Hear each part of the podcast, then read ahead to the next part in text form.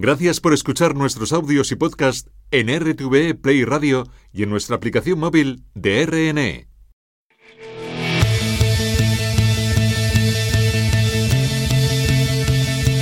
Informe 2. Con Juan Fernández Beque. El análisis de la actualidad en Radio Exterior de España. Se ha roto el consenso. No se ha contado con la oposición para eh, el asunto de las pensiones. No se ha eh, contado con ningún informe favorable de ningún, ninguna organización económica independiente en nuestro país. Y por tanto, el asunto de las pensiones lo que se compromete España es volver a retomarlo en el año 2025. Y en la referencia a, la reforma francesa, yo creo que lo que hemos visto es un rapto de sinceridad, donde lo que nos está diciendo realmente con toda claridad el señor Feijóo es que su solución a la, digamos, a la sostenibilidad del sistema de pensiones, a diferencia de lo que hemos hecho en España, es básicamente recorte de pensiones aumentar la edad de jubilación, recortar más derechos y además hacerlo en un clima de confrontación social. Fomentar la relación con el mercado laboral a través de todas las posibilidades que el propio mercado nos ofrece, es decir, a través de la contratación por cuenta ajena, por supuesto, pero también a través del desarrollo de iniciativas propias, ya sea a través del autoempleo o como a través de esa iniciativa a través de los proyectos de emprendimiento. En el año 2019, en colaboración con la productora 259 Films, lanzamos la primera edición de estos premios que no tienen otro, otro, otra labor que poner en valor los proyectos desarrollados por mayores de, de 50 años de nuestro país. Desde entonces, 846 proyectos se han, se han presentado y que han estado liderados por cerca de, de 1.500 emprendedores mayores de, de 50 años. Bienvenidos a Informe 2, el programa de Radio Exterior de España que se adentra en la actualidad en busca de nuevas perspectivas. El foro de expertos del Instituto Santa Lucía ha estudiado las últimas medidas propuestas por el Gobierno de cara a la sostenibilidad de las pensiones y como resultado, este dictamen, la reforma de las pensiones, no soluciona el problema de la sostenibilidad a largo plazo. Hablamos con José Manuel Jiménez Rodríguez, que es director del Instituto Santa Lucía. Buenos días. Hola, muy buenos días. Si me permite, hagamos un poco de historia en relación con el foro de expertos del instituto para tener unos antecedentes. ¿Quiénes lo forman parte? ¿Desde hace cuánto tiempo analizan la, situación socioeconómica del país? Eh, bien, bueno, en principio el, Instituto Santa Lucía está es una plataforma de investigación y debate del Grupo Santa Lucía que analiza diferentes aspectos del mundo senior, eh, de la sostenibilidad de las pensiones, eh, de la educación financiera. Eh, llevamos desde el, desde el 2011 analizando todo este tipo de conceptos y digamos que nuestra piedra angular es nuestro foro de expertos que está formado pues por reputados académicos, economistas, referentes en el, en el, mundo de la economía, como puede ser nuestro presidente eh, honorífico Guillermo de la Dehesa, nuestro presidente que es José Ignacio Conde Ruiz, catedrático y subdirector de FEDEA, Ángel de la Fuente, que es director de FEDEA, Rafael Domenech, eh, responsable de, estudios de BBVA, o José Antonio Berce, que es un reputado economista en el mundo de la economía, Mercedes Valcárcel y Josefa, Josefa Ros. Eh, intentamos que sea un equipo eh, multidisciplinar eh, y experto en todos estos conceptos. Muy bien, pues hablemos de ese análisis que han realizado los expertos. Eh, lo primero que han hecho ha sido analizar el, el, último bloque de medidas pendientes todavía de implantar desde el año 2022 en relación con la sostenibilidad de las pensiones. ¿Podemos recordar en qué consiste toda esta batería de medidas todavía pendientes de instalar? bien, bueno, se, el, eh, digamos que el, Pacto de Toledo marca eh, unas líneas eh, a desarrollar en materia de, reforma de pensiones. El Gobierno las traslada en un componente, el componente número 30 del, del plan de, sostenibilidad y resiliencia enviado a, Bruselas y quedaban algunas medidas todavía pendientes, como era el análisis de la ampliación del cómputo de, años cotizados para el cálculo de la jubilación o cómo se iba a, desarrollar o cómo se iba a, evolucionar las las eh, cotizaciones máximas y las pensiones máximas. En líneas generales, eh, las últimas reformas eh, prácticamente no tocan o no afectan a la evolución de, del, del cómputo de, de, años cotizados para el cálculo de la jubilación, porque existen dos, se mantienen durante varios años dos fórmulas de realizar eh, ese cálculo y se eh, tienen en cuenta una serie de, lagunas de cotización, con lo cual no va a, influir en, en, la, sobre todo en la sostenibilidad eh, y se aumenta las cotizaciones a las jubilaciones máximas sin incrementar a la vez las las sin incrementar eh, las, eh, las pensiones máximas, con lo cual ahí se produce una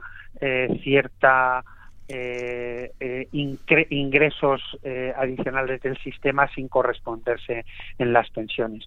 Adicionalmente, se incrementa también el, el mecanismo de, de, equidad intergeneracional que ya se había lanzado hace una serie de meses eh, creando una, un fondo de reserva con el 0,6% eh, adicional de, cotizaciones y se incrementa un, a un 1,2 y se crea, digamos, también un, fondo de solidaridad eh, con unos hmm. porcentajes de, de unos porcentajes de cotizaciones adicionales para las personas que coticen por encima de de las bases máximas. Básicamente, sí, perdón. Sí, no, le, quería indicar que eh, según el foro de expertos, estas eh, dos cuestiones que acaba usted de mencionar, el mecanismo de equidad intergeneracional y la nueva eh, cuota de solidaridad, según los expertos, van a aumentar las cotizaciones sociales, pero sin una contraprestación económica, ¿no? Y esto provocaría la reducción de la equidad. ¿Puede explicarnos un poco en qué relación? Sí, mm, realmente una cotización eh, social es un salario diferido, no es un impuesto.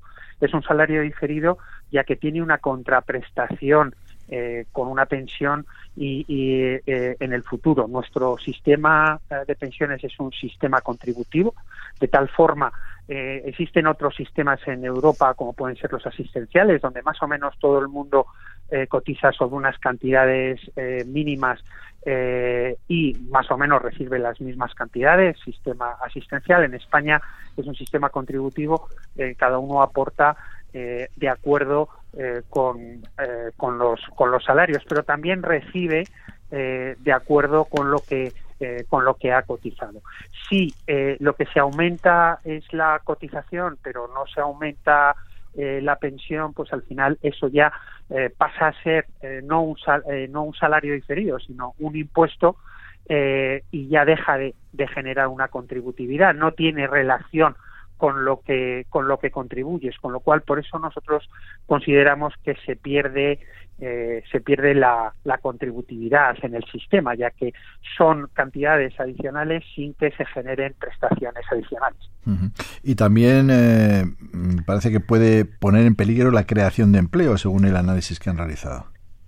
Eh, sí, obviamente, cuanto más se incrementen las cotizaciones, se generan mayores costes laborales, laborales perdón, y esos costes laborales eh, pueden repercutir en, en, en, el empleo, en un empleo que, que, ya tiene unos, unos costes de por sí eh, amplios. Es curioso porque eh, en el análisis que se ha realizado el gobierno, por una parte lo que se dice es que eh, esos costes laborales van a ser mínimos y el efecto va a ser realmente mínimo, pero todos los ingresos que se van a conseguir pues van a ser muy importantes y van a reducir el déficit posterior, con lo cual da la sensación de que existe pues un cierto eh, desfase ¿no? entre el concepto de lo que es de lo que va a costar pero de lo que se va a ingresar ¿no? entonces eh, todos los incrementos de cotizaciones nosotros consideramos que obviamente hay un claramente a largo plazo en el 2050 puede existir un déficit de la seguridad social en torno a 4,5 puntos del producto interior bruto no solo lo decimos nosotros sino obviamente lo dice la IREP lo dice eh, el, el la, la lo dice Bruselas y eh, lo que consideramos es que eh, ese, esfuerzo se tiene que realizar eh, vía mm, reducir la tasa de reposición, pero vía también si se buscan otros ingresos adicionales, pues deberían ser unos ingresos que irían en función del IRPF, no en función de las cotizaciones, porque afecta mucho más a los al, empleo porque carga directamente el, coste en el en el, coste laboral. Estamos hablando entonces de un incremento de la carga fiscal sobre las cortes más jóvenes. Bueno, eh, estamos hablando efectivamente de que, de que se está produciendo una eh, no se está produciendo una equidad intergeneracional. ¿Por qué? Porque claramente lo que estamos viendo es que eh, es que eh, los gastos sociales que se están produciendo y el incremento de las pensiones van a generar que eh, los recursos fiscales que se están consiguiendo se vayan a dedicar pues a, mantener las pensiones y no se vayan a dedicar a, a otra cosa. Estamos hablando de que, de que este año el 8,5% de crecimiento de las pensiones, estamos hablando de 15.000 o 16.000 millones que se han dedicado eh, a pensiones, eh, que no se han dedicado a, otras cosas, eh, a, mejorar la educación, a mejorar las condiciones laborales de los jóvenes o la vivienda o etcétera. Entonces lo que estamos trasladando es que se está produciendo, estamos pensando o sea, estamos dejando de pensar en nuestros eh, jóvenes a costa de eh, incrementar nuestro gasto social en los mayores y se tendría que producir pues un mayor equilibrio eh, intergeneracional entre esos conceptos. Hmm. el foro de expertos realiza una serie de recomendaciones. ¿Cuál sería la principal, por resumir un poco el, todo este estudio? Bueno, nosotros lo que lo que consideramos es que el, el el gap que se va a producir claramente y se va a producir y se va a producir porque eh, cada vez vivimos más eh, y cada vez eh, cobramos unas pensiones mayores porque hemos cotizado por unas cantidades mayores y eso lo que va a generar es que y, entra el, el, baby boom eso lo que va a generar es que las medidas que se están produciendo hoy en día no van a ser suficientes para eh, para cubrir el, déficit de la seguridad social eh, que, que, vamos a tener en, en, un futuro. Claramente tendremos que seguir buscando soluciones en, un futuro acerca de, de cómo eh, cubrir esos gaps y esas soluciones pueden venir bueno en tres grandes líneas uno obviamente aumentar la, la, edad de jubilación nosotros proponemos en todo caso que la edad de jubilación tiene que aumentar con la esperanza de vida. Eh, dos, eh, no solo va de buscar más ingresos, sino también va de, eh, de que la tasa de reposición futura, no la actual, porque no estamos hablando de que los, los actuales jubilados cobren menos, porque ya no tienen capacidad de, reaccionar a, esas situaciones, pero sí que la tasa de reposición de las pensiones futuras eh, pues tenga que eh, reducirse. Y para eso tendremos que eh, analizar en, en cómo, cómo se puede ir evolucionando, pero por una razón muy sencilla, porque las pensiones hoy en día estamos mm, una persona eh, de 65, cuando se jubila a los 65 años, puede tener una esperanza de vida entre 20 y 23 años y las eh, aportaciones que se han realizado de cotizaciones a lo largo de la vida laboral no son suficientes para, para pagar eso. Eh, entonces es una básicamente un equilibrio claro actuarial. Se tendrán que buscar soluciones de aumentar la esperanza de vida, de reducir perdón, la esperanza de, de, la edad de jubilación con respecto a la esperanza de vida de intentar ir reduciendo paulatinamente a las cortes más jóvenes eh, la tasa de reposición y, por supuesto, si hay que buscar ingresos adicionales que no afecten directamente a las condiciones mm. laborales. De acuerdo, José Manuel Jiménez Rodríguez, director del Instituto de Santa Lucía, gracias por acompañarnos hasta otra ocasión. Venga, muchísimas gracias. Adiós. Adiós.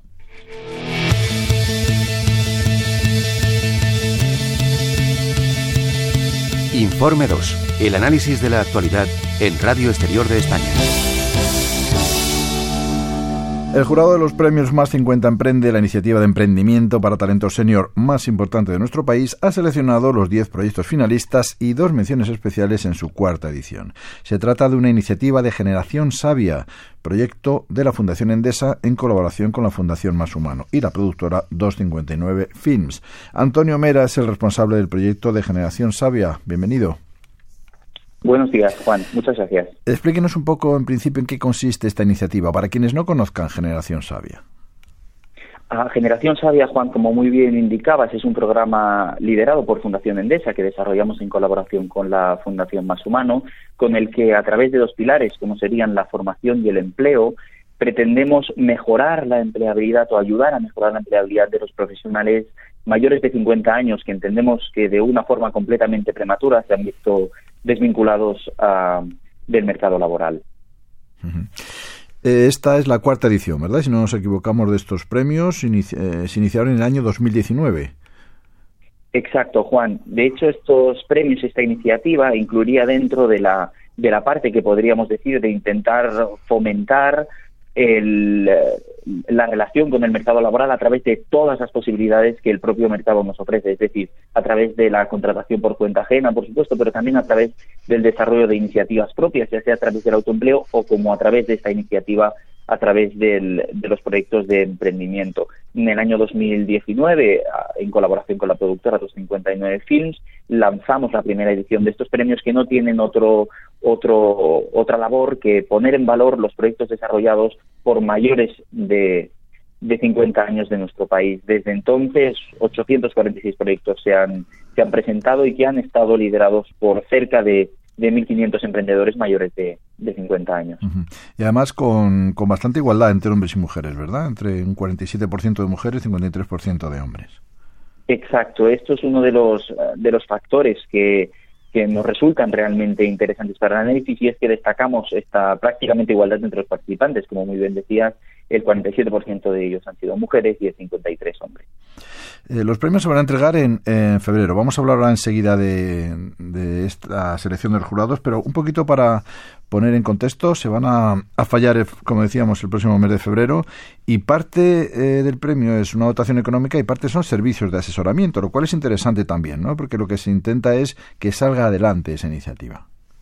Exacto, de hecho lo que intentamos es poner en valor los proyectos que, que resulten ganadores de estas iniciativas, pero también dotar de servicios a, los emprendedores que los que los apoyan, bueno, pues para que, como muy bien decías, puedan puedan continuar desarrollando su proyecto, que al final es la parte fundamental de, de todo este tipo de iniciativas.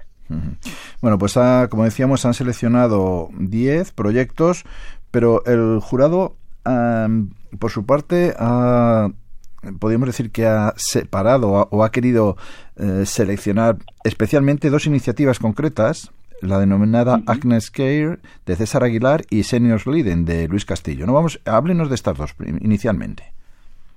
Sí, ah, existen dos, dos menciones especiales con las que, bueno, se intenta destacar la labor de proyectos sin ánimo de lucro que intenten apoyar e impulsar las necesidades, podríamos decir, de, del colectivo mayor de 50 años o lo que podríamos entender como la como la senior economy. El proyecto de Yolanda Lobo es una es una especie de red social, podríamos decirlo, para abreviar de una manera muy simple con la que con la que dar solución a una necesidad y es crear una red entre mujeres mayores de 50 años donde puedan ser fuente de inspiración a unas personas de otras, donde pueden ayudarse a transmitir diferentes, eh, diferentes aspectos como la motivación, el empoderamiento, es decir, tejer este, este networking entre las personas, en este caso mujeres mayores de 50 años, y después tendríamos el proyecto, como bien decías, de Seniors Leading, que no intenta otra cosa que, bueno, que buscar desarrollar soluciones innovadoras que transformen y aporten valor a la, a la Silver Economy. Pues si le parece vamos a dar algún detalle de, otras iniciativas. Eh, por ejemplo, Ana Tienza ha lanzado el proyecto de Sky Garden.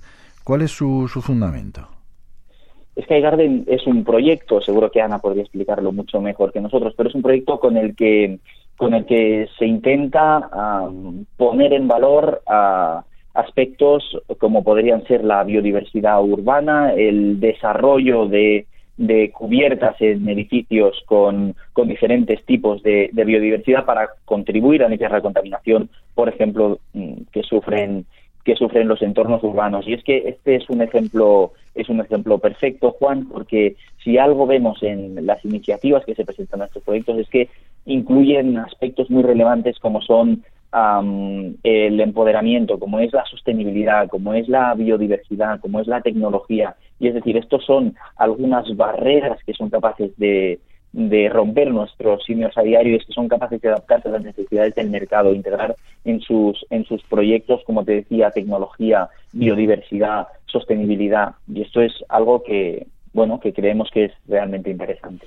En este sentido, podríamos incluir también el, el proyecto de Paloma Cava, ¿no? que después de su propia experiencia personal, tras la muerte de su madre, eh, nació la idea EMPAT, aquí se intenta acompañar y asesorar a las personas, ¿no? Cuando están en el final de su vida y ayudar a las familias también. Exacto, este, este es un proyecto con el que con el que se intenta dar respuesta a un momento uh, pues muy complicado para, para todas las personas y con el que se intenta dar, como te decía, respuesta a una, a una necesidad y no es otra que el acompañamiento en, en momentos complicados. Y como ves, es, es un proyecto como, como el resto que intentan dar respuesta a una necesidad real detectada por parte de, sus impulsores. También es interesante, sin duda, la iniciativa de María Pérez, con una idea de negocio que consiste en una agencia de viajes especializada en rutas de inmersión por la España rural.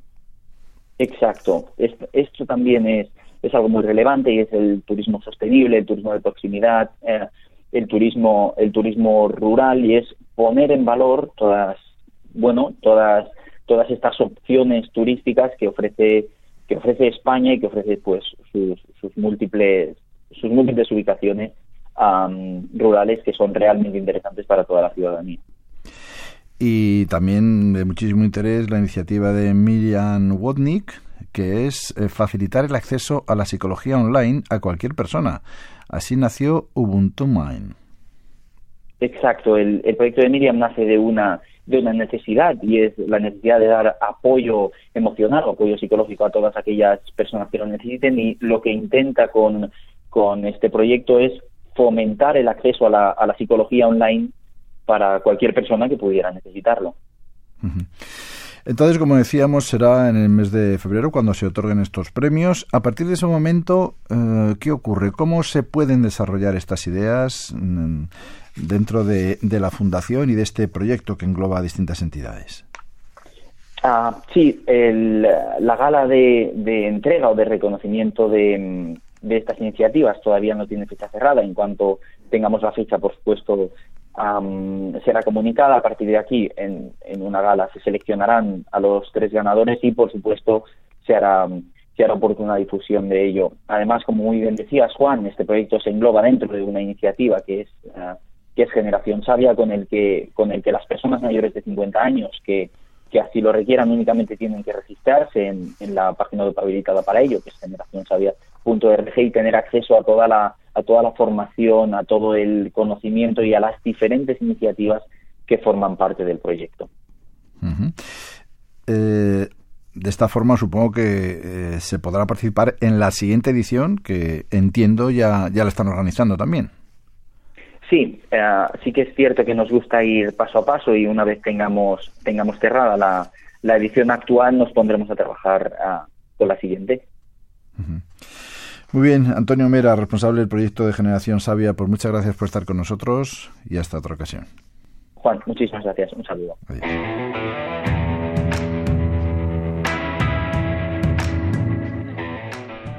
Nada más, hasta aquí Informe 2. Les habló Juan Fernández Vegue. Volvemos en siete días. Buscas en mis bolsillos pruebas de otro cariño.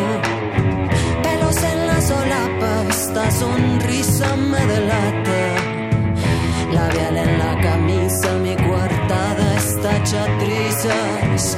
Estoy en evidencia, engañar tiene su ciencia. Estoy